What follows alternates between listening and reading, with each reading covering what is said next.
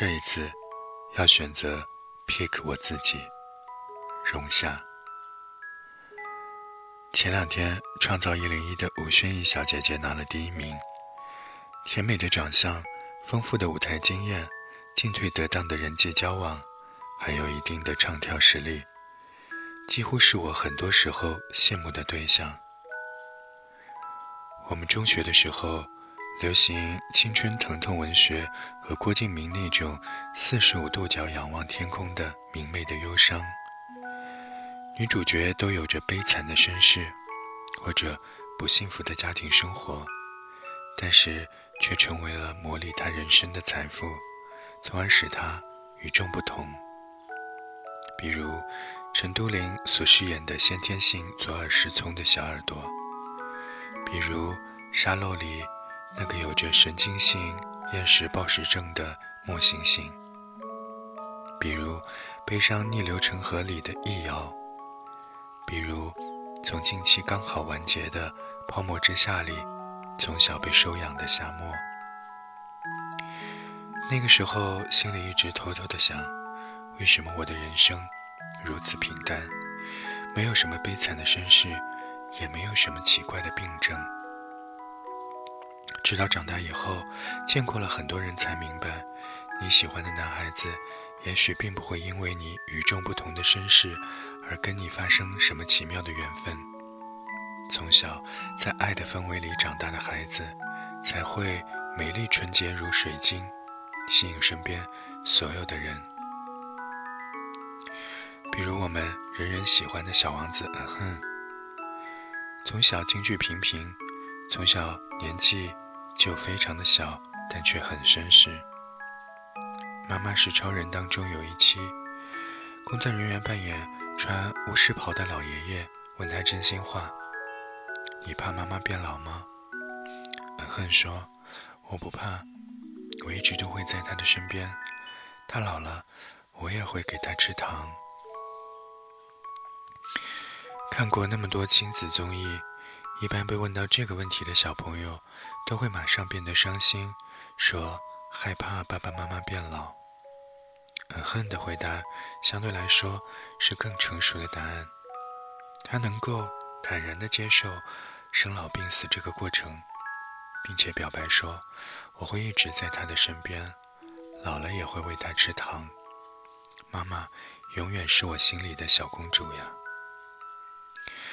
嗯哼，从小小年纪就会表达自己的感情，但是更多的小男孩长大了变成了傻不愣登、不会表达感情的直男。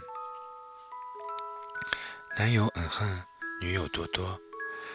尽管网上曾经对多多一片嘲讽，说他小小年纪心机就那么重，但实际上他不过是遗传了爸爸妈妈的智商和情商，并且有良好的后天引导。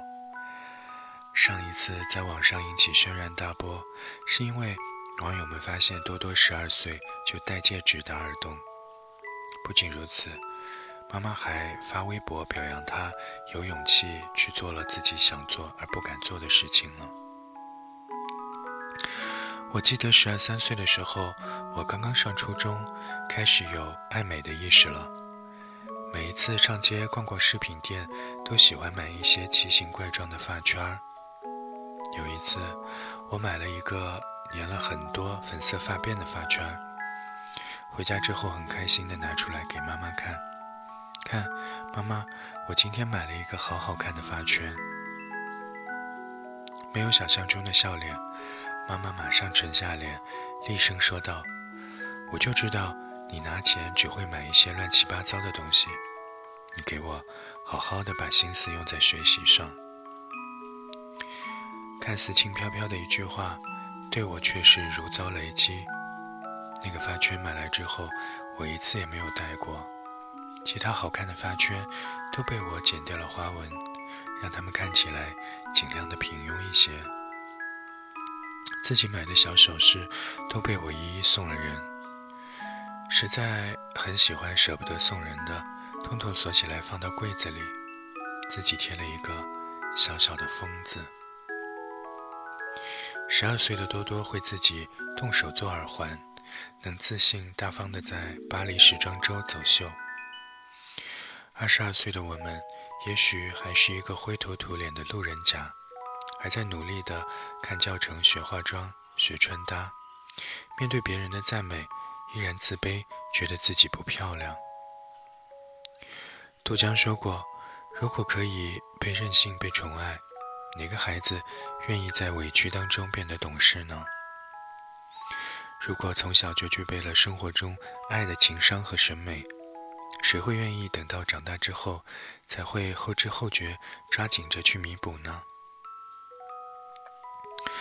但是我想，我们大多数人都是普通人，会因为少不经事而犯错误。有的人会自私。有的人会敏感，有的人看似阳光开朗，其实有着自己的忧郁；有的人默默无闻。大多数人都不像玛丽苏电视剧的女主角一样，没有天生丽质男子气的美貌，也没有被各种男一二三深爱的 buff，没有什么显赫的背景，也没有婉虐反派的智商或者是运气。创造一零一的小姐姐们也并不是十全十美，却都走出了自己的风格。黑胖黑胖却大方敢争取的菊姐，怎么努力都无法赶上其他人的进度，却莫名有观众缘的杨超越，不是主流审美但唱跳俱佳有实力的亚米。对于很多人来说，别人眼中的你其实没有那么差劲。但是，往往都败在了羡慕别人的完美人生，而陷入了自我怀疑里。既定的事实无法改变，接受不完美的设定，才能够不随波逐流，走出自己独特的人生。这一次，我要选择 pick 我自己。